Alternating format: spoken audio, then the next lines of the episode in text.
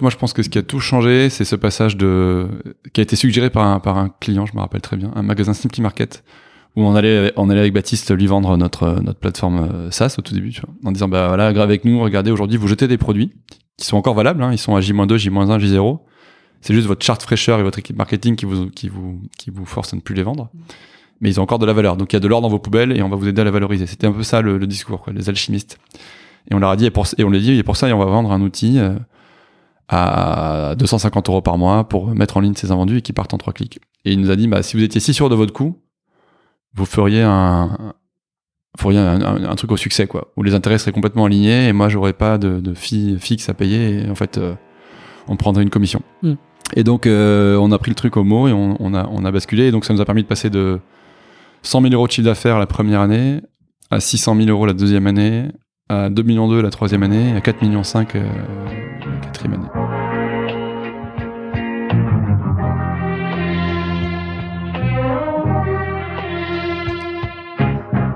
Bienvenue dans SaaS Club, le podcast qui vous partage les recettes gagnantes des SaaS français. Je m'appelle Eric Seclet et je suis copywriter freelance pour SaaS B2B. Le but de ce podcast est simple. Vous apporter sur un plateau les meilleurs conseils et retours d'expérience d'entrepreneurs de l'écosystème SaaS. À chaque épisode, direction les coulisses pour parler validation de l'idée, conquête des premiers utilisateurs, acquisition, pivot, mais aussi réussite et apprentissage. On abordera tous les sujets sans détour. Mais avant de démarrer l'épisode, pensez à vous abonner et à laisser une note plus un avis sur Apple Podcast. C'est le meilleur moyen d'assurer une longue vie à cette émission. Bonne écoute et bienvenue au club.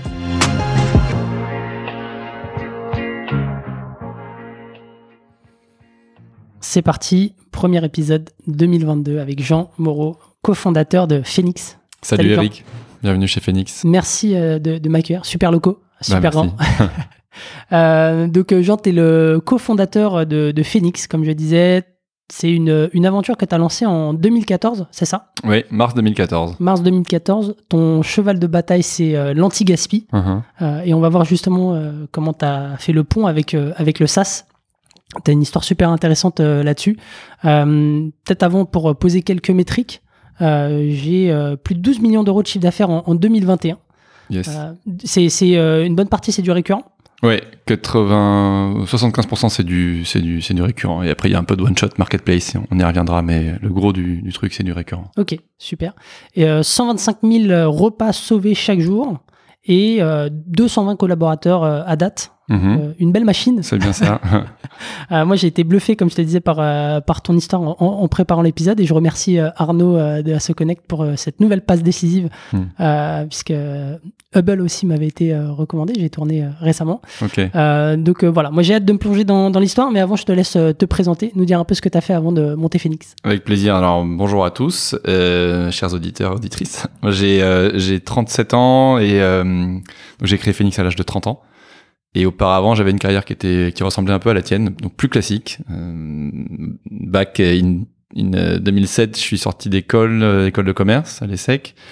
Et comme beaucoup de gens à l'époque, j'ai, j'ai commencé dans, dans la banque d'affaires. Et donc, j'ai passé euh, six ans en, en M&A, Merger and Acquisitions, chez Merrill Lynch, une banque d'affaires américaine où je faisais du gros, en gros du, des fusions-acquisitions dans ce qu'on appelle le large cap, donc que des transactions hein, du CAC 40 en gros, hein, Mhm. et un milliard euh, divi de valeur d'entreprise. Donc bon, c'était hyper intéressant, hyper formateur, hyper challenging et un, environnement euh, assez grisant parce que très confidentiel, assez stratégique, euh, mais aussi usant. Et surtout moi, ce qui m'a drivé euh, dans la création de Phoenix, mais on y reviendra, c'est que je trouvais que ça manquait de sens et que quitte à bosser 100 ou 110 heures par semaine, parce que c'était mon rythme à l'époque, j'avais la volonté de le mettre au service d'une cause qui me paraissait plus utile et plus noble que juste faire fusionner Safran et Thales ou, ou Veolia et Suez. Quoi. Et, et donc euh, d'utiliser cette énergie et ce drive à, au service d'une cause sociale, environnementale, ou idéalement les deux, et c'est ce, qu'on c'est ce que j'ai trouvé avec Phoenix, et c'est ce qui fait que sept ans après, je suis toujours à bloc avec le feu sacré, parce que sinon c'est quand même assez long aussi l'entrepreneuriat, et puis assez, assez usant. Donc euh, quand on a une mission forte, ça permet de tenir dans la durée. Effectivement. Bah justement, donc, euh, est-ce que tu peux nous dire un petit peu euh, ce qu'est Phoenix euh, aujourd'hui, de brosser un peu le tableau des différents euh, métiers euh, Mhm. que vous avez en, en interne? Ouais, avec plaisir. Donc nous, la mission globale, c'est réduire le gaspillage alors essentiellement alimentaire à 80%, mais on fait un peu aussi du non-food. Mhm. Mais donc voilà, on, on réduit le gaspillage, on sauve les invendus de la poubelle en faisant une chose très simple, c'est qu'on connecte ceux qui ont trop avec ceux qui n'ont pas assez. Ceux qui ont trop, ce sont euh, les magasins, euh, Leclerc, Carrefour, Biocop, euh, euh, Intermarché, les usines directement, Danone, euh, Lutti, etc., Coca, euh, ou les commerçants de quartier, comme un boulanger, euh, un, un poissonnier ou un primeur. Donc ces gens-là, ils ont quoi? Ils ont des produits en fin de vie, ils ont des produits, ils ont des questions de date courte, des produits qui sont à J-1, J-2 ou J0 par rapport à la date de péremption. Ils ont des erreurs de production marginales, ils ont des stocks dormants, ils ont des fins de promo. C'est des produits qui sont euh, qui jusqu'à maintenant étaient détruits, incinérés ou enfouis. Et nous, on essaie de les sauver. Et donc ça, c'est côté supply. Et côté demande, qu'est-ce que, qui, sont nos repreneurs, nos récepteurs? C'est, euh, essentiellement trois types de, de, filières. Des associations caritatives, Resto du Cœur, Croix-Rouge, Emmaüs. Des consommateurs euh, sur l'application Phoenix. On a à peu près 3 millions de consommateurs qui sont des consommateurs responsables ou en quête de pouvoir d'achat et qui rachètent les invendus à prix cassé. Et puis des filières animales, donc euh, une ferme, un parc animalier, un centre équestre qui vont récupérer les invendus. Et donc voilà, le but c'est d'arriver au zéro déchet, zéro déchet alimentaire, et euh, de vider les poubelles de nos clients et d'être quelque part une sorte de nouveau standard ou d'alternative dans la gestion des déchets qui remplace les gros mastodontes du waste management et qui remplace euh, le centre de tri, l'incinérateur, l'enfouissement, la mise en décharge. Quoi. On est un acteur asset light quand les gros acteurs industriels sont plutôt des, des acteurs avec des gros actifs très lourds. Mm.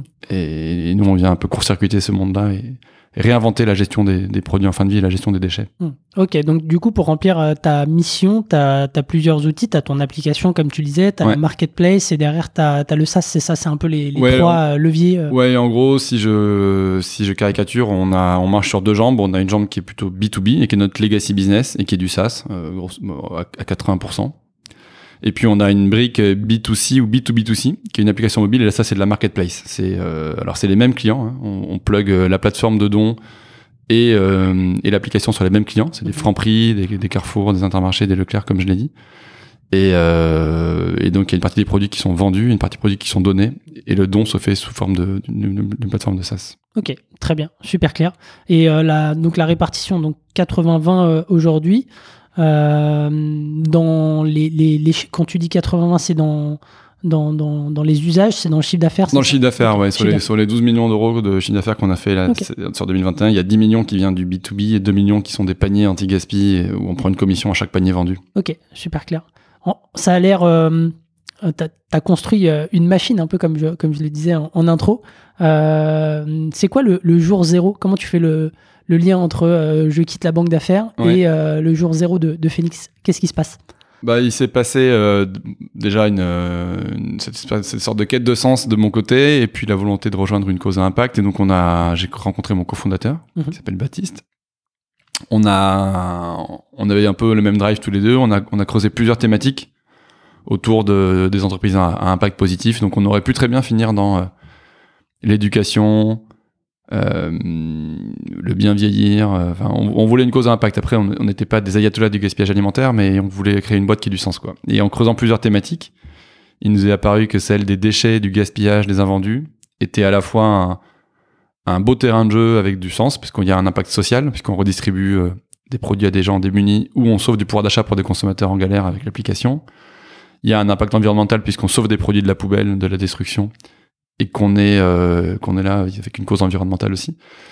Et euh, le tout avec un gros marché dessous, en dessous, sous-jacent, avec du potentiel et avec de la place pour créer euh, vraiment une, une vraie startup scale-up qui ait de l'ambition, du drive, qui soit pas dans le small is beautiful, même si c'est en soi une route, c'est pas celle qu'on a choisie. Nous, on, on pense qu'on a un gros sujet, un gros marché, un beau problème de société et que ça mérite d'avoir des fortes ambitions. Donc, euh, Mm. ce qui m'a plu dans ce thème-là et ce qui fait que ça, ça a pris de l'ampleur, c'est que on voulait précisément démontrer qu'il y avait une voie médiane entre euh, les ONG, non-profit, désintéressés, Mm. qui ont leur rôle à jouer, et euh, le monde du capitalisme traditionnel qui poursuit vraiment l'hypercroissance, euh, la rentabilité. Et nous, on voulait dire, OK, en fait, on va incarner une sorte de voie médiane qui prend un peu le meilleur des deux mondes et qui va chercher la, la mission, la vision, la volonté des assos et, en appliquant les méthodes du privé. Et on va faire une belle machine de guerre, comme tu dis, qui, qui a un peu ce supplément d'âme, mais qui sacrifie pas pour autant la croissance, l'ambition et l'attraction, le fait de créer une grosse boîte, de l'emploi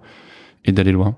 Et le, le marché euh, en 2014, euh, il a, il a quelle tête? Il Alors, faut l'évangéliser c'est- ouais. C'est quoi? Il faut l'évangéliser comme, comme souvent. C'est euh, alors nous, on n'a pas la prétention de dire qu'on on a on a inventé quoi que ce soit. hein. C'est, je te dis, notre, notre pilier historique, notre legacy business, c'est plutôt du B2B. Mhm. Donc c'est plutôt le pilier, l'étage zéro de Phoenix, le rez-de-chaussée, c'est digitaliser l'aide alimentaire et connecter euh, les magasins avec les restos du cœur, la banque alimentaire, la Croix-Rouge, le Secours populaire. Et ça, c'est ce qu'on appelle de l'innovation incrémentale. C'est-à-dire que quand on a fait notre tour de terrain avec, avec Baptiste, le- pour la première brique de Phoenix, on n'a pas inventé le don alimentaire, parce que Coluche et les banques alimentaires n'ont pas attendu Phoenix pour venir faire des collectes en magasin et récupérer les invendus dans les coulisses. Sauf qu'on s'est aperçu, euh, comme dans beaucoup de cas de, de SaaS, que c'était fait de façon, euh, premièrement, très partielle. Je pense qu'il y avait peut-être 10-15% des magasins qui avaient pris en, main cette routine de donner les invendus plutôt que de les mettre dans la poubelle de Veolia, Suez ou Paprec. Donc très partiel, pas du tout systématisé. Un- quand tu avais un chef de rayon chez Leclerc qui avait un peu la fibre écolo solidaire, bah, il prenait le temps le vendredi soir de donner les invendus de la semaine. Mm. Mais c'était fait euh, une fois par semaine quand il était pas là, le programme tombait à l'eau. Quand il c'était donc ça dépendait vachement de l'énergie des personnes et c'était très épisodique et très ponctuel et nous on voulait en faire vraiment un process qui déroule tous les jours dans tous les magasins de France. Et troisièmement, c'était fait de façon très artisanale des deux côtés. Mhm. Côté magasin, c'était beaucoup de coups de téléphone. Donc tu vois, pareil, le samedi soir, euh, en fin de semaine, dans, le, dans un magasin intermarché, ben, t'avais quelqu'un qui passait un coup de fil à une, deux, trois, quatre assos, et si en face ça répondait pas, s'il y avait pas de camion frigorifique, s'il y avait pas de bénévoles, on remettait tout à la poubelle, on fermait la boutique, c'était fini. Et côté, béné et côté association, c'est pareil. Il faut se remettre dans les chaussures de, de ce que c'est qu'une asso, en tout cas encore en 2014 sur ces sujets-là. C'est des gens qui sont pas forcément digitalisés, qui n'ont qui ont pas, euh, qui sont plutôt des gens qui font ça euh, en side project, quoi. Donc des, des gens qui sont en retraite ou en pré-retraite et qui ont plutôt 60, 65 ans, 70 ans. Et donc c'était beaucoup de papier, crayon, coup de téléphone, coup de tampon euh, au cul du camion quand on prend, quand on fait la collecte. Et nous on a dit ok, en fait ça c'est une bonne pratique, mais qui est très artisanale, pas digitalisée, pas généralisée. Et nous on va, on va se proposer de faire ça, quoi, d'en faire vraiment un standard qui déroule avec des outils, de la tech, du process, du focus. Mhm. Et voilà, on a fait, on a été une sorte de de banque alimentaire 2.0 qui est venu booster cette bonne pratique pour en faire un, un standard de marché. Ok, donc tu fais ce, ce tour de terrain, comme tu l'as appelé, euh, Ouais. auprès des différents acteurs. Ouais. Et euh, parce que vous avez commencé avec un profil euh, low-tech, c'est un peu ce qu'on se disait en préparation de l'épisode. Donc là, euh, fort de ce constat, qu'est-ce que qu'est-ce que vous faites? C'est quoi les premières actions pour lancer Phoenix? Non, non, mais t'as tout à fait raison, et ça, moi, je l'assume euh, 100%. En fait, on a fait un double aller-retour, quoi. Enfin, tic-tac. C'est-à-dire qu'au départ, on s'est perçu comme une boîte. euh, Tu vois, quand on a fait ce constat-là, on s'est dit, ok, en fait, il faut qu'on crée un outil. Donc, on, on, on est, on est né comme une boîte euh, SaaS, Mm. et on a commencé comme ça. Donc, on a codé une première version de la plateforme. On l'a vendue à quelques magasins, notamment Auchan et Leclerc. Et donc, on vendait un setup fee plus de la licence par euh, utilisateur. Mhm. et, euh, et en se disant, bah, avec cette plateforme, vous allez pouvoir scanner les, les palettes, les produits, la mettre en ligne, et puis les assos vont venir les collecter en trois clics et ça va tourner tout seul, quoi. Et on- donc on a cru, en 2014, qu'on allait pouvoir réduire le gaspillage avec un login, un mot de passe et, et deux, trois écrans. Et en fait, c'était complètement euh, euh, irréaliste, parce que c'est l'envers du décor de ce que j'ai décrit, c'est que c'était un marché qui était pas structuré, pas mature, pas évangélisé, une activité nouvelle, et donc, euh, et puis des deux côtés, des, secteurs qui sont pas forcément tous rompus au digital et à la tech, parce que le retail, ça c'est pas mal à l'ancienne, et puis les assos pareil. Donc, en gros, on a une posture d'humilité qui est de dire, ok, notre plateforme, elle est cool. On l'a vendue un petit peu, mais l'attraction n'était pas assez forte. À ce moment-là, vous étiez euh, combien? Vous étiez euh, On était cinq, quoi. Ouais. Deux, deux, deux cofondateurs, un CTO, euh, et puis deux, juniors, quoi. Et tout ça pour dire que du coup, cette plateforme, on l'a, on l'a mise au frigo. On s'est dit, OK, en fait, pour faire, pour passer de 0 à 1, c'est pas une plateforme qu'il faut, c'est juste créer l'usage sur le terrain et en faisant cette interface à la mano nous-mêmes. Donc, en gros, on a débranché la plateforme et on a dit à nos clients, en fait, on va faire l'interface nous-mêmes pour avoir un service premium euh, et pour, que les clients pi- pilotes soient 100% convaincus. Et donc, qu'est-ce qui se passait? Quand Rungis nous avait des invendus, par exemple Théoriquement, ils auraient dû se coller sur la plateforme, mettre en ligne en trois clics avec trois photos leurs invendus. Et en fait, qu'est-ce qu'ils faisaient? Ils prenaient leur téléphone, ils appelaient euh, sur une autre line Phoenix. Et nous, on avait une armée de 3-4 juniors stagiaires qui, prenaient la commande sur un petit tableau Excel et qui, appelaient 25 assos derrière pour dire il y a 10 palettes de mangue et 3 palettes d'avocats à tel endroit, à récupérer entre telle heure et telle heure auprès de tel mec. Et ça se faisait comme ça, quoi. On était devenu un trading desk Mm. pour un vendu. Et, et ça marchait bien comme ça. Et puis c'est avec la croissance qu'on s'est dit, ok, en fait, euh, c'est plus, c'est plus gérable de, de le faire à la mano. Maintenant, ça fait un, deux ans qu'on est là. L'usage est rentré dans les mœurs, on a commencé à évangéliser. La plateforme a été aussi améliorée en termes du X et tout, donc on peut revenir sur un, sur un outil qui soit plus un outil, euh, un outil SaaS. Donc maintenant, euh, on a fait ça, ça s'est accompagné aussi d'un changement de business model. Mm. De, on pourra y revenir après. Donc, quelque part, tu, tu mets ton ego de côté avec euh, cette plateforme et tu dis euh, je vais faire euh, les choses à la mano avec, avec mon équipe. Ouais. C'est quoi un peu les, tes clients à ce moment-là euh, et, ton modèle économique Parce que Trading Desk, avec beaucoup de, beaucoup de, people, j'imagine, pour gérer, derrière, c'est- toi qui avances les fonds, c'est comment ça se passe? Alors ouais, ce que je disais, c'est qu'on a donc on a commencé comme une comme une comme une euh, plateforme SaaS où on vend des licences plus euh, setup. En faisant ce pivot-là, en disant en fait non, c'est trop tôt pour euh, la tech sur ce secteur qui est qui est naissant et on leur demande de faire une activité nouvelle qu'ils n'avaient pas envie, qu'ils n'avaient pas l'habitude de faire. Et on leur demande d'ailleurs de faire un petit extra mile parce que jusqu'à maintenant c'était plus simple dans un magasin ou dans une usine, c'était plus simple de tout mettre à la poubelle. Euh, tu vas à partir de J-2, J-1, J0, de mettre un coup d'eau de javel pour pas qu'il y ait de glanage.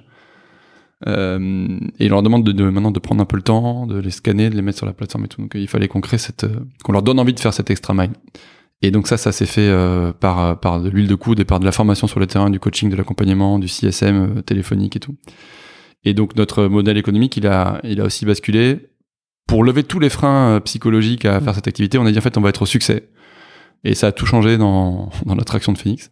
On dit vous allez plus payer un abonnement à un setup fee on va prendre une commission sur les volumes qu'on va qu'on va réussir à replacer. Donc on était SaaS, on est passé marketplace et on est revenu SaaS après.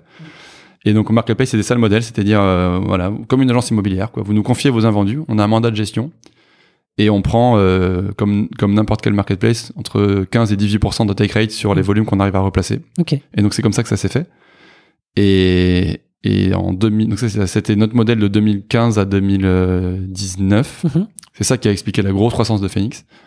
Et en 2019, on, a, on est revenu à nos racines initiales en disant en fait, euh, maintenant notre truc est un standard, euh, nos pratiques sont, euh, sont genre normées, Mhm.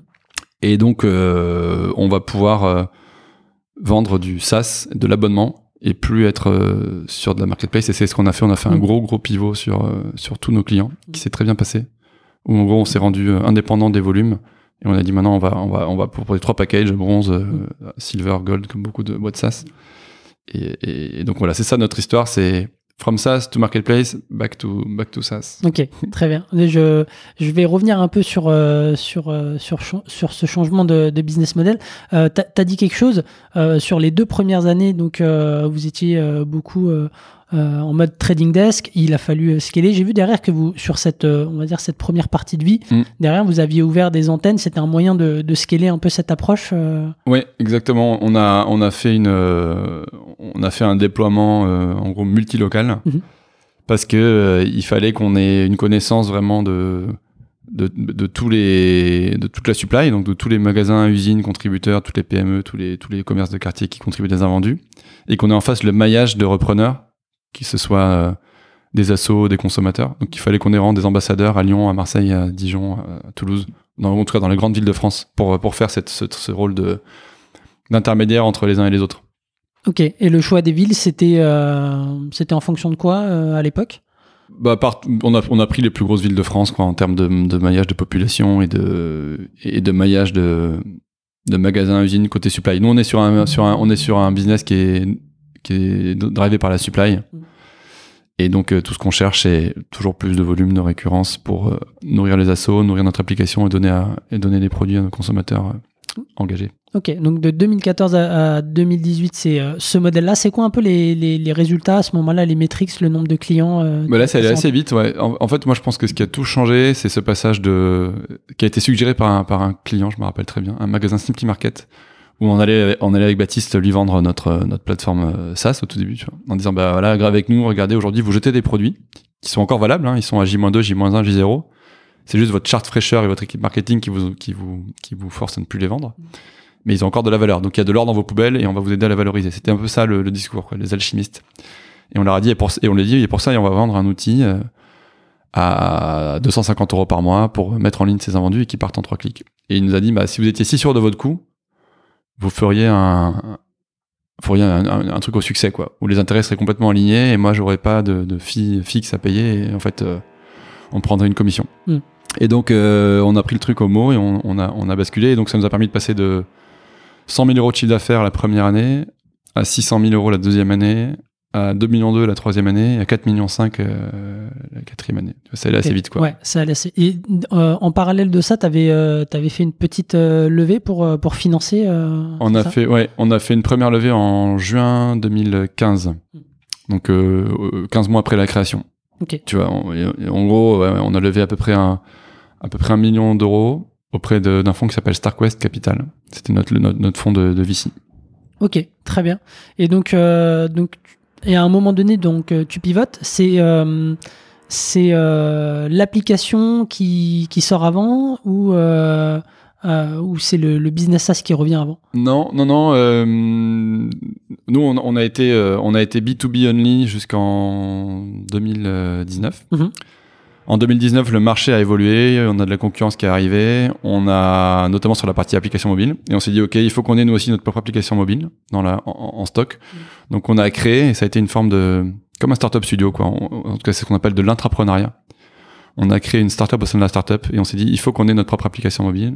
Et donc on a on a, on a pris quelqu'un en interne à qui on a dit voilà, tiens, on te file un budget, une roadmap, il faut que tu fasses, il faut sortir de terre un projet B2C chez Phoenix et que tu, et qu'on ait nous aussi une application qui permette de, racheter les invendus et de les, par les consommateurs.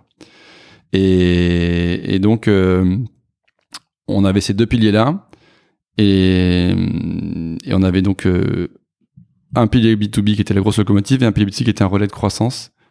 Et en gros, la boîte devenait compliquée à gérer parce qu'il y avait beaucoup de choses. Et donc, euh, c'est aussi dans cette euh, optique-là qu'on a qu'on a sassifié le B2B en disant, on a parce qu'en fait, on avait, euh, enfin, pour dire l'envers du décor, euh, le bas- la bascule en, en marketplace du côté B2B, elle a été hyper puissante pour avoir une traction commerciale. Mais du coup, c'était compliqué à gérer d'un point de vue administration, ADV, parce que c'était une facture par mois, Mm. par magasin, qui dépendait des volumes.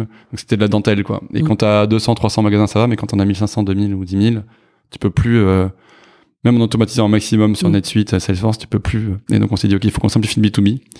Et donc on, on bascule tout le monde sur du SaaS avec euh, trois plans hyper clairs. Comme ça, on a de la visibilité du récurrent sur les flux futurs. C'est ce qu'a- c'est ce qu'on a fait. Ok. Et euh, super clair. Pour euh, du coup pour euh, pour essayer d'un peu de, de compartimenter. Donc euh, l'app mobile tu, tu la lances. euh, combien de temps en combien de temps tu la lances? Euh, Parce que euh, il me semble qu'il y a eu aussi une très forte traction pendant le, le confinement Ouais. de cette app mobile. Donc euh, est-ce que tu peux nous Alors ouais, revenir un peu dessus? Ouais. L'app mobile, donc je l'ai dit, c'est un projet intrapreneurial. On a, on, on avait notre culture euh, B2B, qui est toujours la locomotive de la boîte et qui est toujours le, le gros du business. Mais on avait des, mais en fait, on a branché sur les mêmes clients, c'est-à-dire des, des retailers, des, des usines et des industriels, un autre canal d'écoulement. En plus des assos, on a branché des consos. Et donc, c'est du B2B2C, en fait, notre application mobile. Et on l'a lancé, on a, on a, on a pris la décision de le faire en, en juin 2018. Mhm. Euh, L'application était live en début 2019. Et, euh, et donc en trois ans, on a fait pareil, on a fait euh, au départ euh, 100 000 paniers, enfin 100 000 euros de, de chiffre d'affaires sur la Mhm. partie application, puis en 2020 600 000, cette année euh, 2 millions 100. Donc ça, ça va vite quoi, ça va vite et on pareil en termes de compte de, de, de download, on est passé de 0 à 3 millions en, en deux ans, en deux ans et demi. Ok. Et Euh, par contre, c'était, ouais, c'est, c'est, euh, je pense qu'on avait quand même sous-estimé la différence de culture et de, de pilotage des métriques, de gestion entre un business B2B SaaS et, une et un business euh, B2C. Et euh, c'est hyper excitant d'un point de vue entrepreneurial d'avoir les, d'avoir les, les deux, les deux jambes, mais c'est quasiment parfois schizophrène ou trop complexe, quoi. Donc, euh, C'est quoi les différences majeures euh, que tu vois euh, là-dessus par rapport à ton business cœur? Bah sur le c'est pas c'est pas du tout la même intensité je trouve en cash déjà. Euh, c'est pas les mêmes cycles de vente. Tu vois dans le SaaS euh, bon bah t'as tes cycles de vente, tu maîtrises, t'as tes t'as tes AE, t'as tes AE, t'as tes SDR, tu tu tu peux tu peux bien piloter tes flux euh, et c'est et c'est pas aussi dépendant de l'investissement externe et du et, et du et des levées de fonds. Tu vois. Et, et c'est moins monitorable et c'est moins tu peux tu peux j'ai l'impression quand même que tu peux moins tu subis plus la, la- la cadence, notamment sur, le, sur les grands comptes. En gros, même si t'avais, même si je levais 20 millions d'euros, tu vois, je, je, je peux pas te dire que j'ai une recette miracle pour, euh, pour faire x10 sur Mm. du, sur du SaaS B2B. T'as, t'as des cycles de vente qui sont tels qu'ils sont. Tu peux toujours staffer plus d'AE, plus de cam, plus de, Mm. plus de marketing, mais alors que sur le B2C, ce qui est, ce qui est, ce qui est, ce qui est marrant, et ce qui est excitant, mais ce qui est dangereux aussi, c'est que c'est plus gourmand en cash, beaucoup plus. Mm. Euh, mais du coup, c'est, c'est beaucoup plus euh, monitorable et tu peux presque piloter ta croissance avec tes investissements. Mm.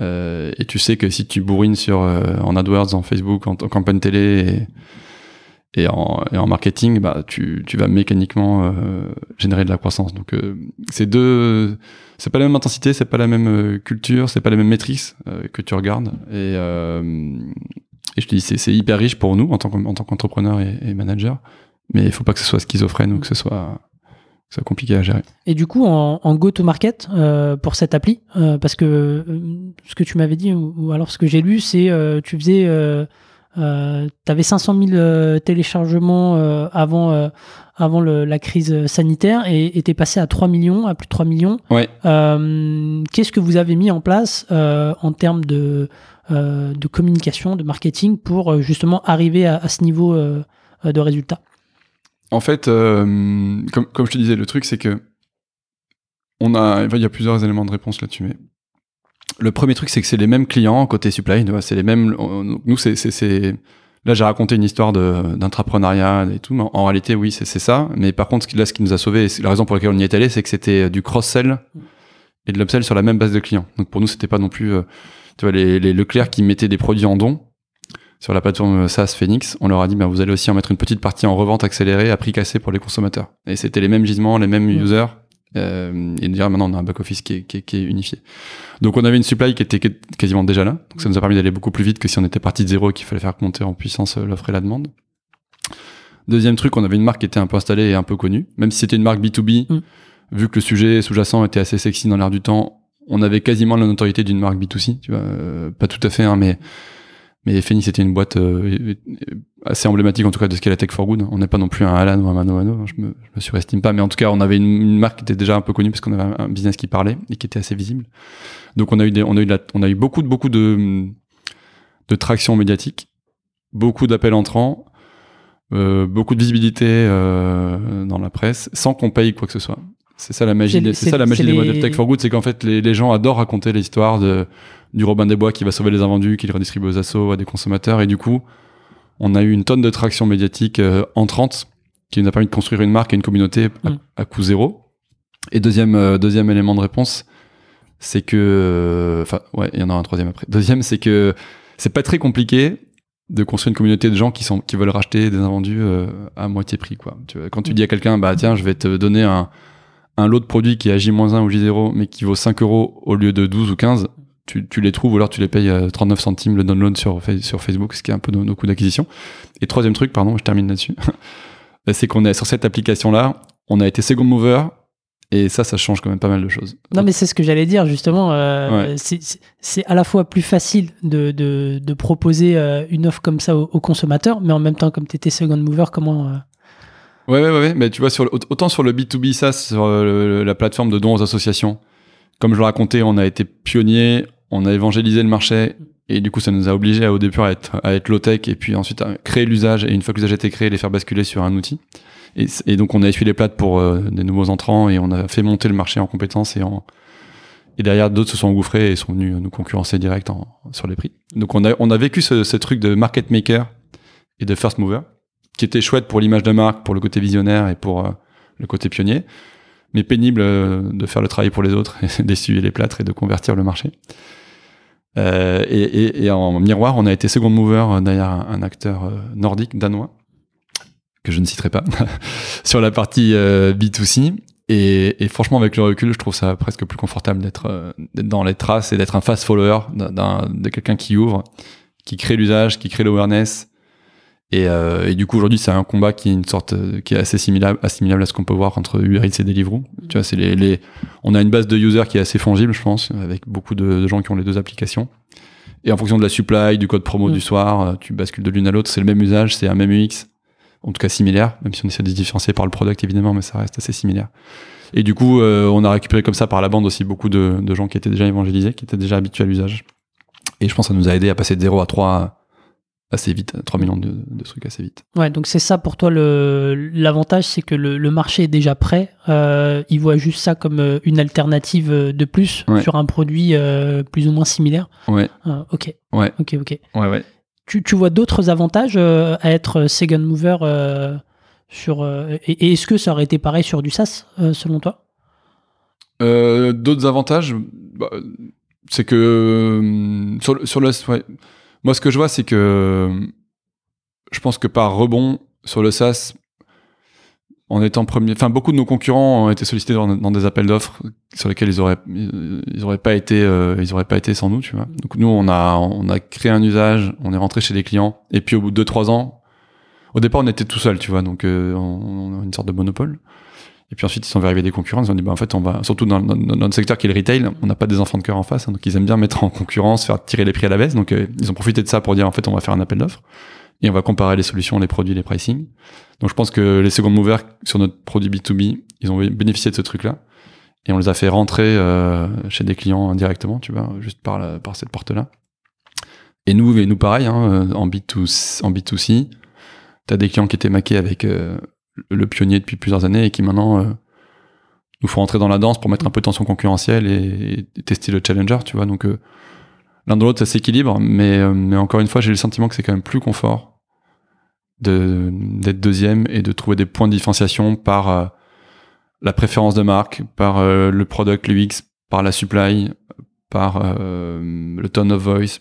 Euh, Il n'y a pas d'exclus hein, sur ton marché. hein. C'est Non. c'est- c'est un peu la difficulté. euh, Non, non, de C'est-à-dire que tu, tu, euh, tu remplaces pas euh, un outil euh, poste pour poste, c'est euh, c'est c'est plusieurs outils. euh, euh, typiquement, tu vois, dans, dans un CRM, on n'en a pas 150, tu vois, Mm. on en a qu'un, euh, et, euh, et, et, et ça bouge pas pendant 5 ans. Là, la difficulté, c'est que toi, euh, euh, c'est une concurrence permanente. Ouais, exactement. Ouais, non, non, on n'est pas, on n'est pas vraiment un produit de remplacement. On est, euh, comme je t'ai dit, on crée une activité nouvelle. La la chance qu'on a, c'est qu'on crée de la valeur économique, puisqu'on rapporte du chiffre d'affaires et où on, on fait du cost killing. Donc il y a un intérêt à le faire, mais on n'est pas, un- on n'est pas un produit de remplacement. On est un nouveau produit qui vient s'installer sur une activité qui n'existait pas euh, il y a 3-4 ans, quoi. Ok, super, super. Euh, passons peut-être un, parlons un peu plus du, du business euh, SaaS aujourd'hui. Ouais. Euh, ça a impliqué pas mal de changements pour toi en interne. Tu me disais que euh, euh, même au niveau des équipes, au niveau de la culture, euh, c'était c'était hyper différent.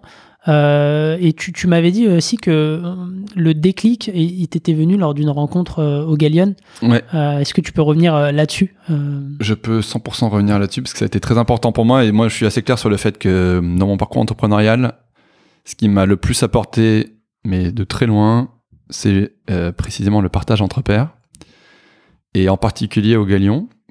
Donc moi pour refaire le parcours, donc je, je- je te l'avais dit, mais on, et ça, ça reboucle avec ce qu'on a dit en ouverture, c'est qu'on a commencé en mode low tech en disant ok en fait euh, le marché est pas mature pour, pour soutenir une solution euh, de SaaS pure. Il faut d'abord créer l'usage, euh, créer ce, ce besoin quoi. Et donc ça nous a mis dans un univers qui était, on s'est un peu donné de l'univers de la tech au tout départ du coup. On est devenu une boîte, comme tu dis, plutôt d'ops et de et de, de trading. Et donc on était plutôt dans l'univers de l'économie sociale et solidaire. euh, tu vois parce qu'on était sur Robin des Bois entre les magasins et les assos. Et donc ça a drivé chez nous beaucoup de gens qui étaient assez militants, euh, pas forcément des profils que tu retrouves dans toutes les boîtes euh, stars de la tech. Et c'était ce qu'il nous fallait au début, tu vois. Il nous fallait des gens qui aient le feu sacré, qui aient la passion, qui soient des gens opérationnels, qui aiment mettre les mains dans le cambouis, qui aiment connecter les magasins, les assos, gérer des palettes, etc. Et, donc ça c'était un peu la V0, la V1 de Phoenix. Et puis ensuite de façon euh, assez consciente, notamment après la série B qu'on a faite en 2018, euh, j'ai commencé à me dire ok en fait il faut que en fait on était devenus un peu les meilleurs de la classe dans cet écosystème de l'ESS, l'économie sociale et solidaire, de la tech for good où il y a assez peu finalement de grosses boîtes qui émergent aujourd'hui. Ça, ça change mais à, à ce stade. Et je me suis dit ok en fait pour que je pour passer un cap, pour aller to the next level, il faut que je me frotte à des gens, euh, que je sorte de ma zone de confort et que je me frotte à des gens qui ont déjà euh, scalé, qui sont déjà passés de 10 à 50 millions, qui sont déjà euh, et donc j'ai décidé d'entrer au Galion.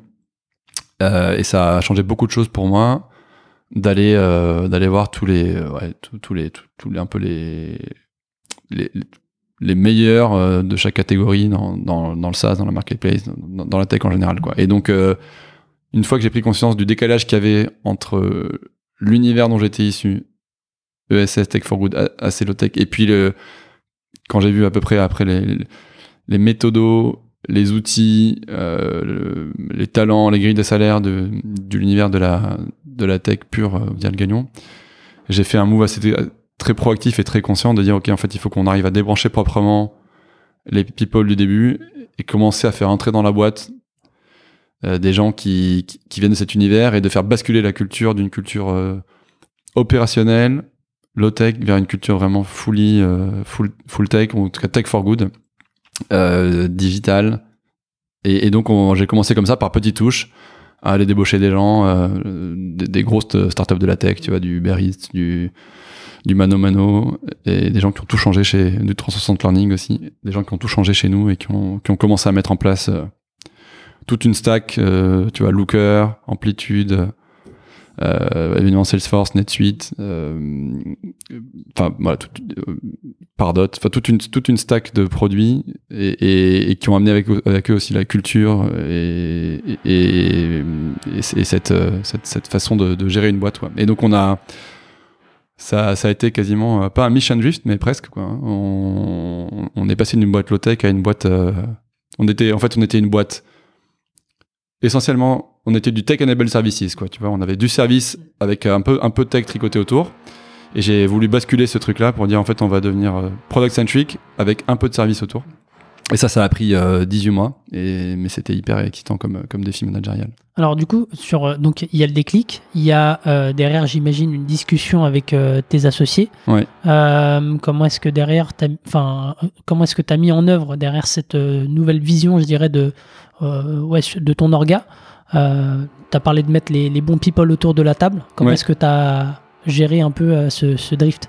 Bah ça, je pense que c'est, je pense que c'est le truc le plus difficile à faire, mais c'est aussi ce pourquoi on est payé en tant que fondateur euh, dans une boîte qui scale et qui fait des levées de fonds successives. C'est qu'il faut savoir, euh, il faut savoir euh, s'entourer des bonnes personnes au bon moment et, et parfois débrancher proprement des talents qui t'ont passé de 0 à 1, puis de 1 à 10 pour, pour aller chercher ceux qui vont t'amener de 10 à 50. Quoi. Et c'est un peu comme quand tu fais du, une, une, allégorie que je, que je donne souvent, c'est comme quand tu fais du. T'es en je sais pas, dans le foot par exemple, tu, commences en, national et donc tu as, as, les jeunes du centre de formation, puis tu passes en Ligue 2, puis tu. Ensuite, tu montes en Ligue 1, et puis après, au bout d'un moment, tu, veux aller en Ligue des Champions, et donc il faut que tu commences à recruter du, Neymar, du Mbappé, et, que, tu, sortes les, les, les, pitchouns et les, les, pupilles du, début. Donc, euh, moi, c'est un peu ça, quoi. On, on, a essayé de le faire élégamment. Mais euh, de, on, a dit voilà, on va devenir une boîte, euh, on est en train de devenir une boîte product centric et, et plutôt SaaS que tech enabled services. Ceux qui sont ok avec cette vision, on les embarque. Ceux qui trouvent que c'est pas le Phoenix qu'ils ont connu, que ça devient trop caricatural, euh, eh ben on trouve un moyen de, de, de les faire rebondir ailleurs, mais, mais c'est comme ça que ça s'est fait. Ok. Ouais. Et sur, sur 18 mois, si tu as 2-3 chantiers sur lesquels, enfin qui, qui, ont, qui ont pris toute ton énergie, c'est lesquels? Alors, euh, principalement. ouais, moi je peux. On a commencé par créer une culture, par créer une équipe euh, data and automation mhm.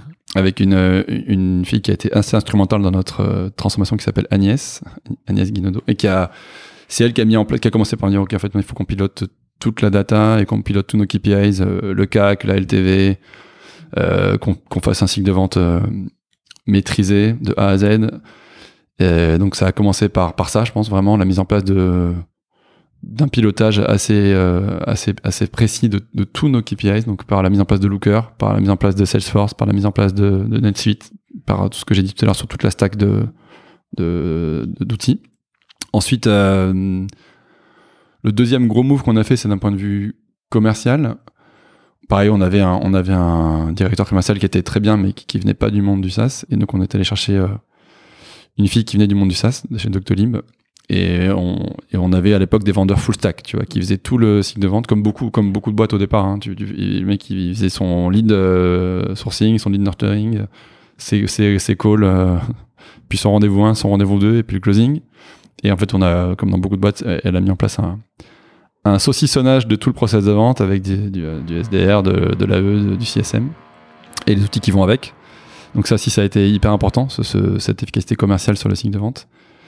Et, et, le dernier chantier, je dirais que c'est euh, C'est, euh, c'était dans la, c'était en, en admin euh, ADV, administration des ventes, facturation, Mhm. où en gros on, on a mis en place, pareil, tout ce qui était possible d'automatiser. Pendant longtemps, pendant 3-4 ans, on faisait de la facturation à la mano euh, sur des, avec, avec des outils un peu volants. Et là, on a mis, on a, on a tout automatisé pour qu'on on ait une facturation qui parte le 31 de chaque mois et qui soit euh, hyper, euh, hyper simple, hyper clean. Et c'est là aussi que le SaaS nous a aidé parce que c'est des factures qui sont des, des templates versus de la marketplace où sache que chaque fois c'est de la dentelle. Donc euh, voilà, voilà les trois gros chantiers, disons. Ok, donc sur 18 mois, derrière, il faut quand même continuer à, à faire tourner euh, la boutique. Commercialement, ça se passe comment pendant ces 18 mois? Eh ben, hum, franchement, ça s'est, ça s'est, ça s'est, ça s'est bien passé. On, c'était vraiment la bonne surprise. La, la bascule de la marketplace au SaaS sur le B2B, c'est la grosse réussite de Phoenix sur les 18 derniers mois. Parce qu'on avait des clients, comme je te dis, qui étaient des, des- on a toujours des clients qui sont des retailers. Donc des patrons de Leclerc, des patrons d'Intermarché, de Carrefour, de Casino, qui sont pas des enfants de cœur et qui, pour qui un euro est un euro, et c'est tout à fait normal. Et donc, eux, ils payaient ils payaient pas pour voir quoi. Ils payaient que si on repassait les produits. On leur a dit attendez on change de modèle on va basculer sur du on n'est plus une marketplace on bascule sur du SaaS. Et pour beaucoup il y a eu ça a signifié une augmentation de la de la de la facture. Et pour autant ça s'est super bien passé. Et en en 18 mois on a passé on a basculé genre 80 85% de la base client sur un abonnement. Et ça ça a été du coup on a- on l'a mis dans les OKR on l'a dit cette année. On n'est pas forcément sur une année de conquête absolue on est sur une année de bascule. Et donc, euh, les OKR ont cascadé en disant, voilà, nous, on veut cette année le gros OKR euh, pour les équipes commerciales. C'est pas forcément euh, la conquête, c'est pas l'upsell, c'est la transformation du Mm. modèle et c'est basculer toute de base de clients vers du SaaS. Et c'est passé, passé comme ça. Et on a dit, et on a fait un gros focus là-dessus, quitte à ralentir un peu la croissance. Mais euh, c'est ça qu'on voulait montrer. On voulait montrer qu'on pouvait sassifier le modèle Phoenix. C'est un mot qui est pas très élégant, la sassification, mais c'est exactement ce qui s'est passé. Et, euh, et ça s'est exécuté proprement. Et ça montre aussi pour les investisseurs une belle capacité à. Enfin, ça montre déjà la confiance des clients qui sont prêts à payer un fixe, euh, un fee fixe plutôt qu'un fee euh, variable au succès. Ça montre la qualité des produits et de l'accompagnement qu'on peut faire parce que ça, c'est pas rien que de payer. En plus, on a un, on a un ARPU qui est assez élevé. On est plutôt à 1500 euros par mois que, que 150 euros, tu vois. Et, euh, et puis ça montre une bonne capacité à exécuter euh, et, et à faire la bascule sur le terrain de, de haut en bas, quoi. Euh, y, compris en back office, comme tu disais, en facturation, en suivi. En... Et 85%, c'est euh, c'est au-delà de l'objectif que tu t'étais Ouais. fixé Ouais, ouais, ouais, c'est au-delà de l'objectif. Et euh, Ils ont galéré un peu les commerciaux pour, euh, pour arriver à, à ce chiffre-là ou euh, parce que comme tu le disais, c'est pas des enfants de cœur en face, il y a, il y a aussi une mise en concurrence. Mm. Là, tu passes d'un d'un d'un success fees à un, un récurrent, Ouais. donc une facturation chaque mois. Est-ce que c'était compliqué? C'était euh, bon, je pense qu'ils ont on a commencé par les plus simples, hein, comme toujours. Et je pense que les 15% qui nous restent à convertir, c'est probablement le plus récalcitrant. Mais euh, honnêtement, ça s'est bien fait pour euh, pour plein de raisons. Mais je pense qu'aussi du côté du client, mine de rien, avoir un SaaS en face, c'est je pense probablement plus simple pour eux en budgétisation. Quand tu as, t'as un prestataire qui prend une commission au succès, tu peux estimer, mais tu sais pas si sur l'année il va te coûter euh, 10 000, 20 000, 30 000, ça dépend des volumes. Quand tu as un SaaS, tu sais que ta ligne Phoenix, elle va te coûter euh, eh ben, 1200 euros x 12, et donc euh, tu peux le budgéter. Et c'est même pour eux en facturation, c'est plus simple que d'avoir des des up and down. euh, Et donc euh, donc non non, ça s'est bien passé. On... Il y a quelques clients qui nous ont mis au frigo pendant 3 à 4 mois pour euh, pour nous faire redescendre, pour nous pour nous pour nous euh, pour nous comparer avec des avec des concurrents. Mais in fine, euh, on, a, on a eu un très peu de churn, donc un churn très maîtrisé. Mm. Et, euh, et on n'a pas perdu non plus en, en, en net retention rate ni en, ni en ARPU. Mm. Au contraire. Ok. Et, Très- et, ouais, et après, on pourrait y revenir, mais ça, ça a tout changé aussi sur la façon dont on était perçu par les investisseurs actuels ou, ou futurs, hein, prospectifs. Le fait qu'on ait basculé la- toute la partie B2B de- Mm. d'un marketplace vers du SaaS, je pense qu'en en perception, en valeur, en, et en, en puissance du modèle, en, en- en récurrence des flux, en prévisibilité des, des flux, c'est une grosse force. Quoi. Je pense que la boîte a pris de la valeur Mm. juste par ce move-là. Donc je suis content de l'avoir mis en OKR sur un an parce que c'était un move assez décisif.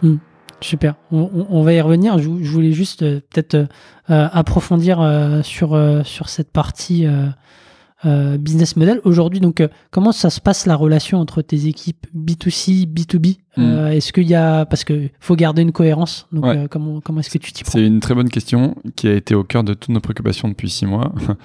au départ, et je pense que c'était la bonne décision, on...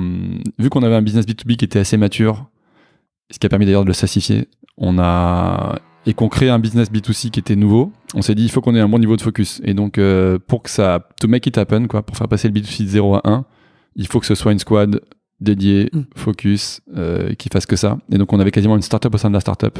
Limite, euh, tu aurais pu avoir une marque différente. Tu vois, il y avait une Mm. équipe product différente, il y avait des devs différents, il y avait des commerciaux différents. Mm. Euh, il y avait euh, le marketing n'était pas fait par les mêmes personnes parce que c'est différent de faire du marketing B2B grand compte et de faire du marketing B2C euh, sur Instagram et sur TikTok.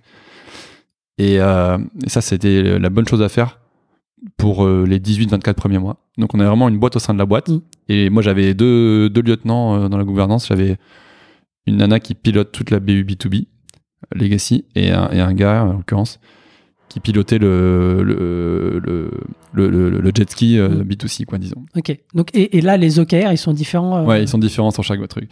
Et là, depuis sur les 12, sur les 6 derniers mois, on a, on a cassé cet orga-là parce qu'on a réussi à amener la- l'app à maturité à une forme de, scale et, euh, avec euh, des volumes qui font que ça y est, on est, on sorti de terre et, on a réussi le passage de 0 à 1.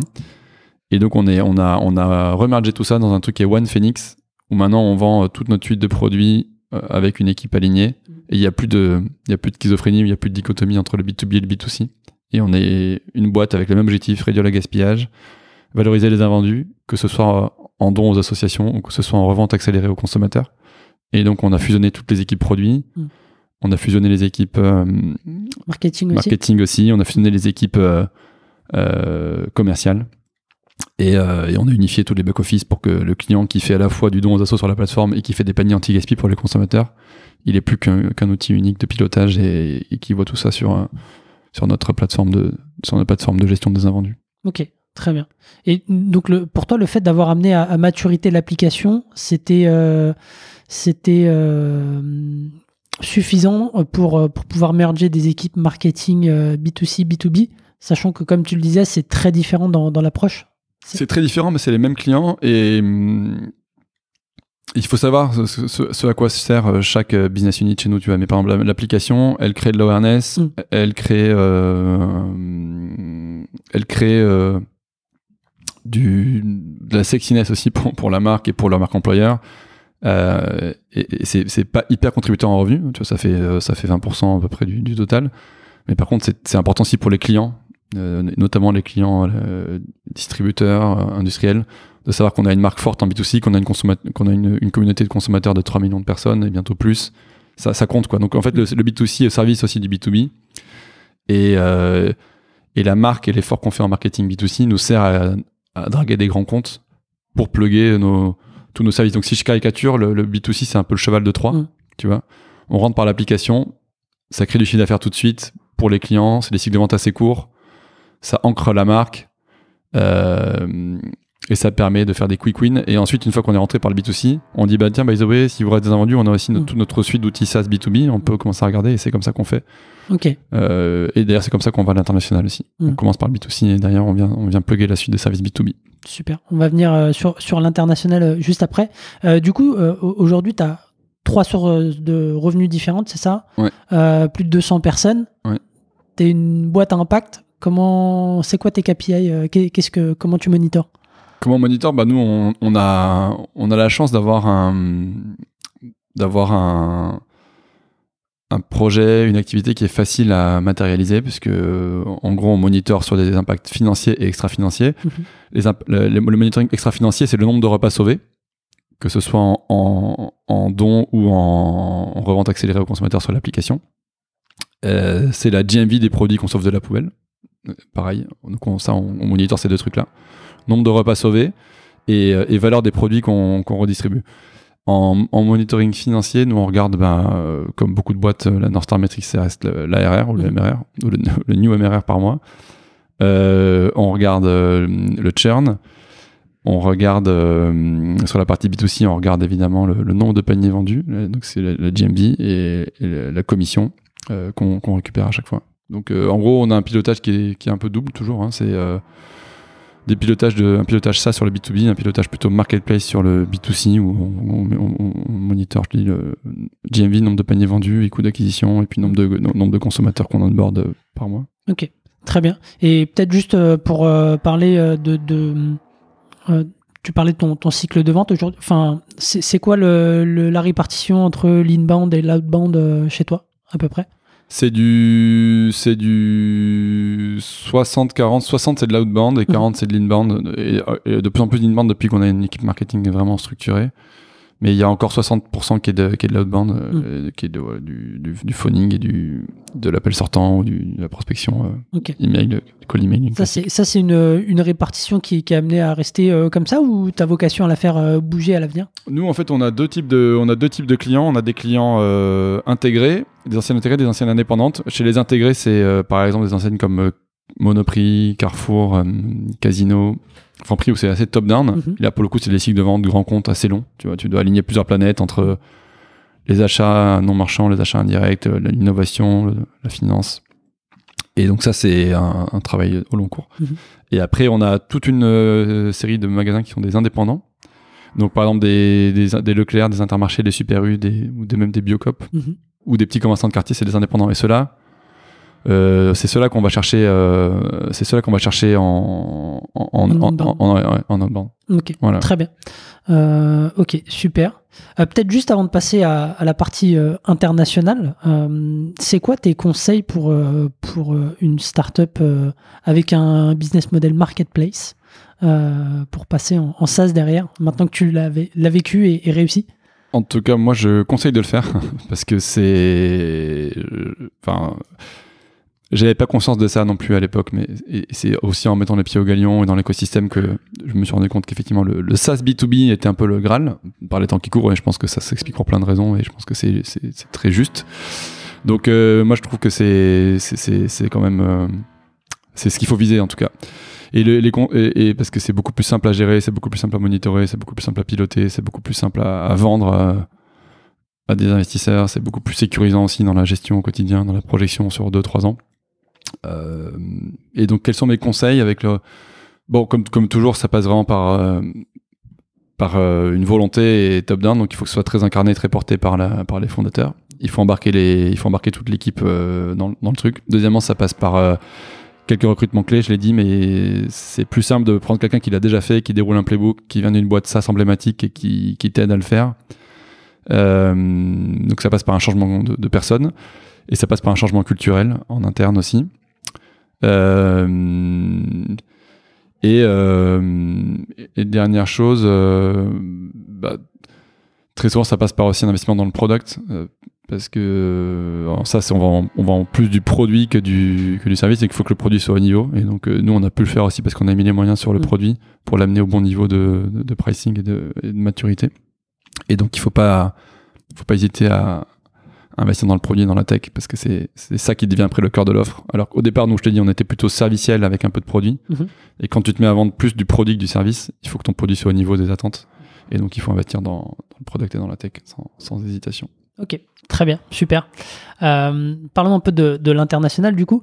Euh, toi, tu as commencé en, en France, derrière tu t'es euh, exporté en Belgique et en Italie. Espagne et Por- Portugal d'abord. Portugal, Portugal, Espagne d'abord, puis Belgique et Italie, c'est ça? C'est ça. euh, T'as même eu une approche où euh, t'as racheté un concurrent euh, italien pour t'implanter sur, sur le marché. Mm. C'est quoi un peu ta stratégie internationale Alors nous, euh, bon, on a tout testé.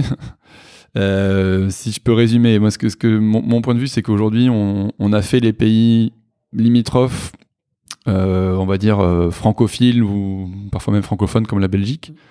Où, euh, en gros, ma, ma- ma vision, c'est que pour l'instant, on, on s'échauffe, quoi. On s'échauffe euh, sur euh, les petits pays, sans, sans porter de jugement de valeur ou sans être euh, dépréciatif, dépréciateur.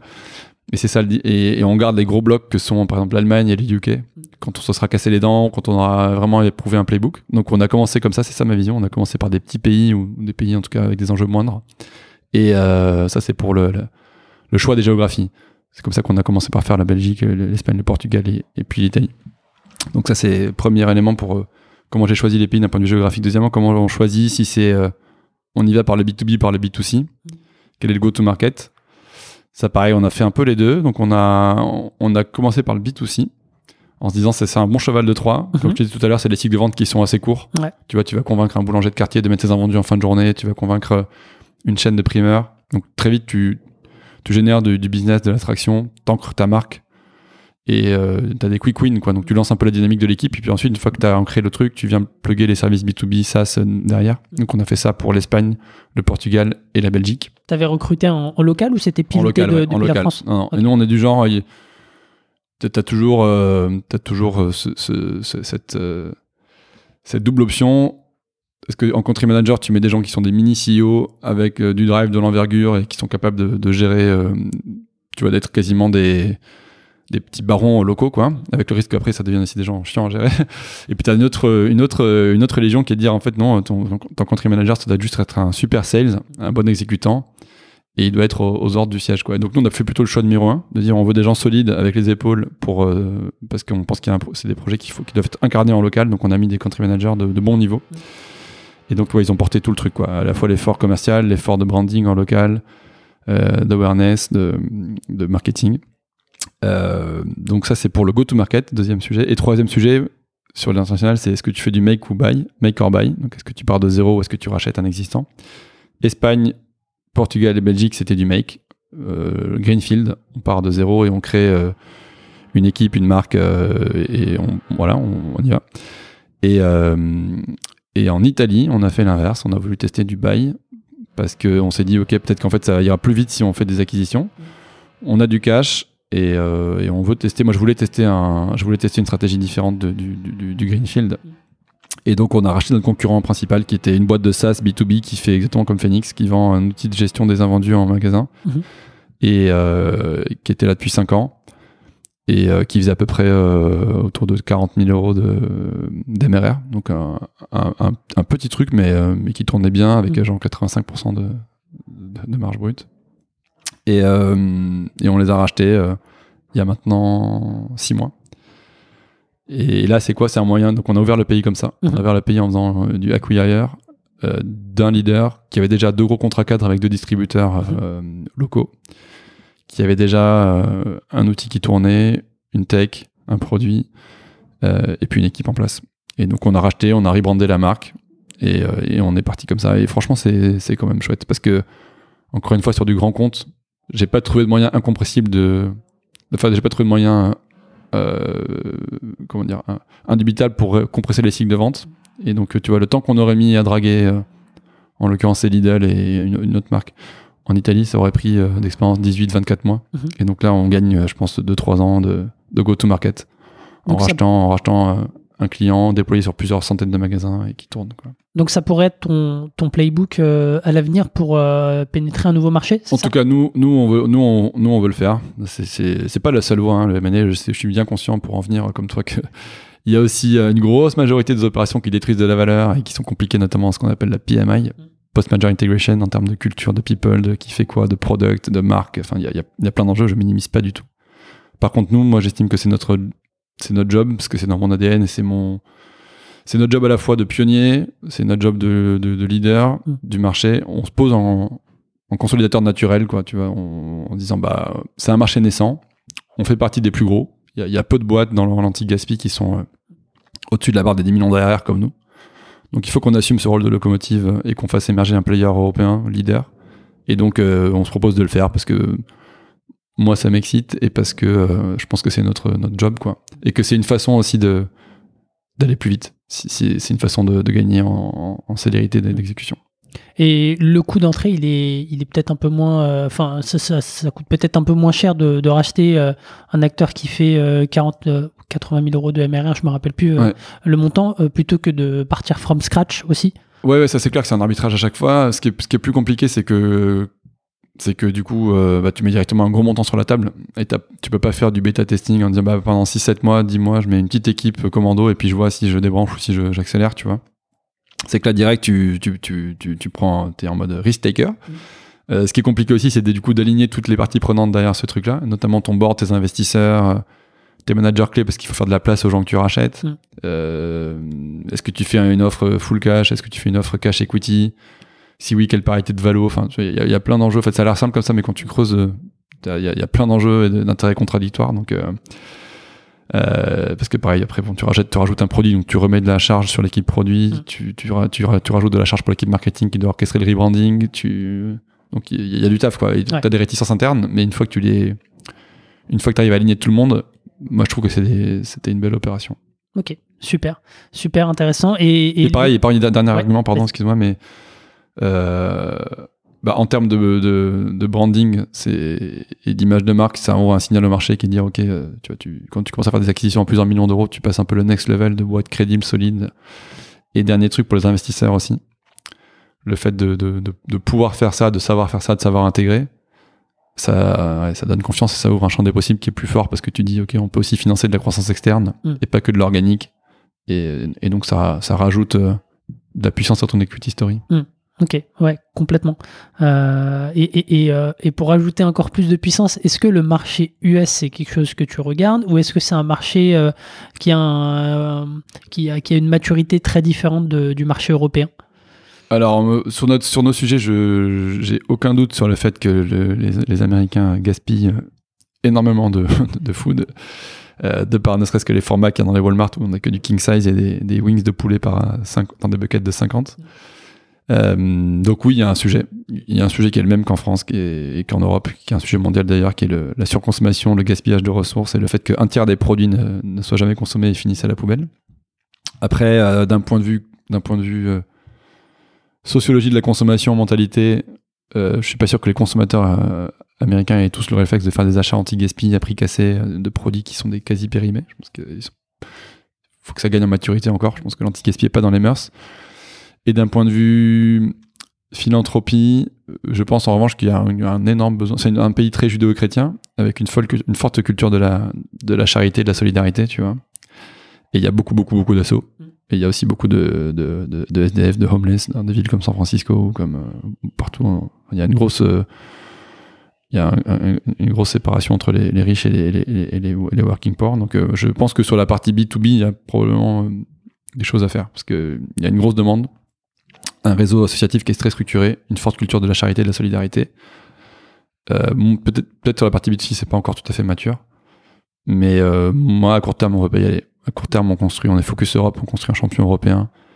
Et on considère que partir aux US, ça serait du défocus. En tout cas, ça serait, euh, de mon point de vue, ça serait, ça serait rater une étape, quoi. On peut, aujourd'hui, on est euh, 85% de chiffre d'affaires, c'est la France. Et tu vois, a- je considère qu'on n'a pas fait l'Europe encore. Mm. Et donc, passer de, de ça aux US sans, sans cocher la case Europe et sans faire notamment les deux gros marchés qui pèsent en Europe, que sont le UK et l'Allemagne. Je pense que ça serait, euh, ça serait un peu se brûler les ailes. Du coup, les, les, les next steps pour toi, c'est te développer sur euh, ces deux marchés-là, le UK et, et l'Allemagne, c'est ça? Ouais, UK, Benelux euh, et, et Allemagne.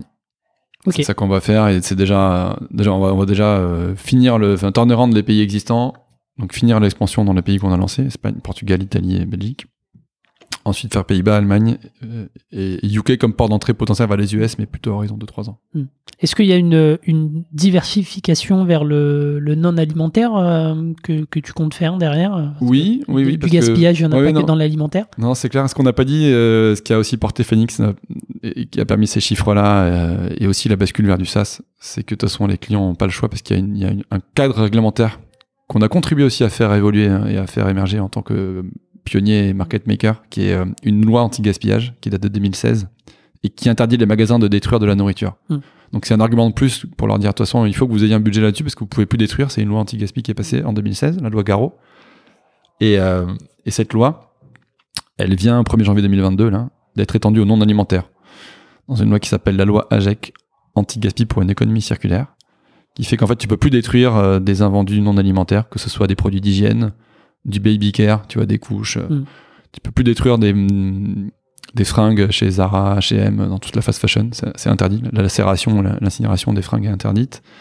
Tu peux plus détruire des jouets après Noël dans les entrepôts, jouets clubs et compagnie. Donc euh, voilà, il y a, y a tout un champ des possibles qui s'ouvre pour nous sur le non alimentaire euh, qu'on va qu'on va faire parce que c'est la même demande en face. Les assos, elles ont besoin d'alimentaire évidemment, mais elles ont aussi besoin euh, pour leurs bénéficiaires d'avoir des, des, des shampoings, des sous-vêtements, des serviettes hygiéniques, des brosses à dents, et, et donc euh, elles nous demandent beaucoup beaucoup de Mm. trucs. Donc euh, pour nous c'est pas un gros effort. Euh, on a en face la, la- la demande, on a les assos et les consommateurs qui cherchent aussi des produits de consommation courante. Et donc euh, voilà, on plug un nouveau flux de, entrant sur la même demande, donc on va y aller. Ok. Donc dans, dans 5 ans, euh, Phoenix, c'est ça ressemble à quoi euh, pour toi? Bah dans, dans- je pense que dans 5 ans, j'espère qu'on sera vraiment le nouveau standard dans la gestion des invendus des déchets et qu'on aura remplacé les mastodontes qui, jusqu'à maintenant euh, proposaient des camions poubelles et des collectes de- d'invendus et qu'en fait tout le monde se dira en fait ça il faut que ça, se phénix, qu'on soit devenu quasiment un nom commun et que, dans tous les magasins, toutes les usines de, France et d'Europe, il y ait ce, réflexe de anti-gaspi que ce soit devenu aussi simple de donner une seconde vie que de mettre à la poubelle ou en incinération. Tu vois, je veux qu'on vraiment tout le monde, euh, on soit rentré top of mind dans la, dans la tête de tous les gestionnaires d'entrepôts, tous les chefs de rayon, et que euh, tout le monde se dise ok c'est inacceptable de jeter, détruire, incinérer. Il faut qu'on donne une seconde vie, que ce soit en don ou en revente à prix cassé sur l'appli Phoenix, mais qu'on soit devenu un standard et un réflexe de gestion. Ok. Et, et pour ça, euh, tu, tu penses, enfin, j'imagine que tu, tu vas aussi relever des fonds. C'est un peu la, la logique aussi quand on commence à, à faire une première levée, puis une série A, puis une série B. Ouais, ouais, ouais. Mais tu vois, pareil, c'est hum, ça, ça revient à ce qu'on se disait on- sur le sur la partie B2B SaaS, on n'est pas loin de la fameuse rule of 40. Donc, tu vois, on a une croissance maîtrisée, sustainable growth. Quoi. On a une- on on arrive à accumuler une croissance top line et un bottom line euh, qui, qui tient la route, qui est raisonnable mais qui est profitable en tout cas. Donc, à la limite, si c'était pour financer que le B2B, j'aurais pas besoin de lever des fonds, Mm. à l'exception de la croissance externe, tu vois. Ouais. Et donc c'est ce qu'on fait là, on lève pour ces deux. on- donc c'est le B2C qui demande du cash. Donc on, lève pour deux trucs. Euh, double down sur le B2C, mettre du charbon dans la machine, accélérer et vraiment passer to the next level et, devenir un, alternative crédible un challenger sérieux. Et aller chercher dans pas 3 millions de téléchargements, mais plutôt 15 ou 20, tu vois, en Europe. Et ça, ça, demande du cash et ça serait infaisable sans lever de fonds externes. Euh, en revanche, sur le B2B, si c'est du run, pas besoin de lever de fonds externes, mais on lève en B2B pour faire de la croissance externe. Et donc voilà, on va faire ces deux blocs-là, euh, mettre le paquet sur le B2C, double down, et puis euh, faire de la continuer la consolidation externe sur, euh, sur le B2B pour, pour accélérer. Top. Plein de projets. Ouais, ouais, ouais, ouais, c'est clair. C'est, chouette et c'est aussi, enfin, en tout cas, moi, je le vois comme ça à chaque fois. Les levées de fonds, c'est, tu vois, nous, on en a fait une en 2015. On a fait une de 20 millions d'euros en 2018, qui était notre série B. Et, euh, et là, on va en faire une probablement en 2022, au courant du, du, du H1. Et moi, je le vois à titre perso comme à chaque fois un, nouveau cycle. On remet une pièce dans la machine, tu retrouves un, un élan de motivation avec un nouveau plan à 5 ans, des nouveaux investisseurs, probablement aussi une nouvelle équipe, euh, des moyens de tes ambitions. Tu, peux gérer la boîte encore différemment euh, quand tu as plusieurs dizaines de millions d'euros. Donc, euh, et puis même à titre perso, pour nous, c'est pour moi en tant que fondateur, c'est toujours une réinvention de mon job, de mon poste, de mes priorités, de ma façon de gérer le truc. Donc euh, voilà, moi c'est aussi, je le fais aussi pour cette raison-là, pour euh, pour repartir à la fleur au fusil avec un, un- avec un nouveau cycle de motivation et un nouveau cycle de, de, de 5 ans devant moi. Quoi. Top. Hâte Et puis on verra où ça nous, ça nous mènera. hein, euh, on verra quel est l'exit de Phoenix, if any. Mais, mais voilà, en tout cas, on est reparti, je pense. Top. Hâte de voir ça et bah, on aura peut-être l'occasion de, de faire un follow-up avant, avant, euh, avant la fin de, de ton nouveau plan. Ouais, ouais, ouais, j'espère. euh, donc serait voilà. cool. Top. Euh, quelques petites questions pour, euh, pour terminer, Jean. Ouais. Euh, la première, c'est quoi le, le plus dur dans ton quotidien d'entrepreneur? Euh, dans mon quotidien d'entrepreneur, c'est c'est cette réinvention constante du. Enfin moi, c'est mon, obsession personnelle, c'est l'allocation de mon temps. Tu vois, Mm. c'est euh, c'est c'est vraiment le plus dur. Entre t'es un peu tiraillé entre euh, être focus sur l'interne, t'assurer que la boutique euh, tourne bien, qu'on a les bons niveaux de priorité, les bons niveaux de focus, d'énergie. Et en même temps, je suis conscient que mon job maintenant, c'est aussi un job de d'incarnation, de représentation, de prise de parole, de thought leadership.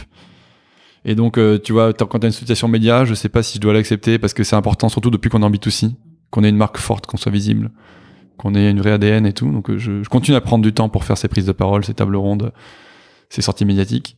Et en même temps, euh, trouver le, bon curseur entre ce rôle-là, de, figure de proue, et garder du temps pour l'interne et les bons arbitrages, les bonnes décisions, suivre l'équipe, Donc euh, c'est un peu ce truc-là qui me, hante je suis un peu un, maniaque de l'utilisation de mon temps. Je pense que c'est dû aux années prépa et à la banque d'affaires j'ai, ouais, je veux être sûr que maintenant chaque minute est utilisée à bon escient et que je perds pas de temps. Quoi. Le 80-20. Ouais. Ok. Euh, c'est quoi le meilleur conseil qu'on qu'on t'ait donné? C'est le meilleur conseil qu'on qu'on m'ait donné, c'est un conseil que j'ai pas suivi. c'est focus et keep it simple. Et nous, on a une boîte euh, complexe. Et si je devais refaire Phoenix, je choisirais mes batailles. Je ferais pas du B2B et du B2C, du food et du non-food, euh, français international. Tu vois, je trouve qu'on fait encore trop de trucs. On a fait un effort de rationalisation. On a arrêté des activités, on a, on a coupé des trucs et tout. Mais on- je commence à payer euh, the true cost of complexity. Et donc, si je devais refaire, je simplifierais la boîte. Ok, super, j'ai même plus besoin de poser ma question. euh, C'était justement celle-là. Qu'est-ce que tu referais euh, chez Phoenix Ok. Euh, Top. Est-ce que tu as un, un livre ou une ressource à nous recommander? Ouais, il y a un, un livre qui m'a beaucoup aidé et qui, qui est encore 100% accurate, en tout cas on est en plein dedans, qui s'appelle The Founder's Mentality. Il a été écrit par deux partenaires stars de chez Bain, c'est un best-seller de, de, Bain, le cabinet de conseil en strat. Mm. Et en gros, je vais pas faire, vais pas spoiler le livre parce que je vous invite à le lire vraiment. Il il est qu'en anglais, mais il est, il est, il est, top. Et ça raconte les, les predictable crisis of growth pour une scale-up. Euh, ils ont, ils ont scruté à peu près, je sais pas, peut-être 4000 ou 5000 boîtes de toute taille. Et ils ont déniché des patterns de, de problèmes qui reviennent au fil de la croissance, qui sont très liés à ce qu'ils appellent the founder's mentality, c'est-à-dire à quel point l'essence de le- l'esprit du départ, la frugalité, la rapidité d'exécution, la culture du fondateur, le focus reste valable. Et, plus ça s'évanouit, plus ça met la, la- boîte en péril.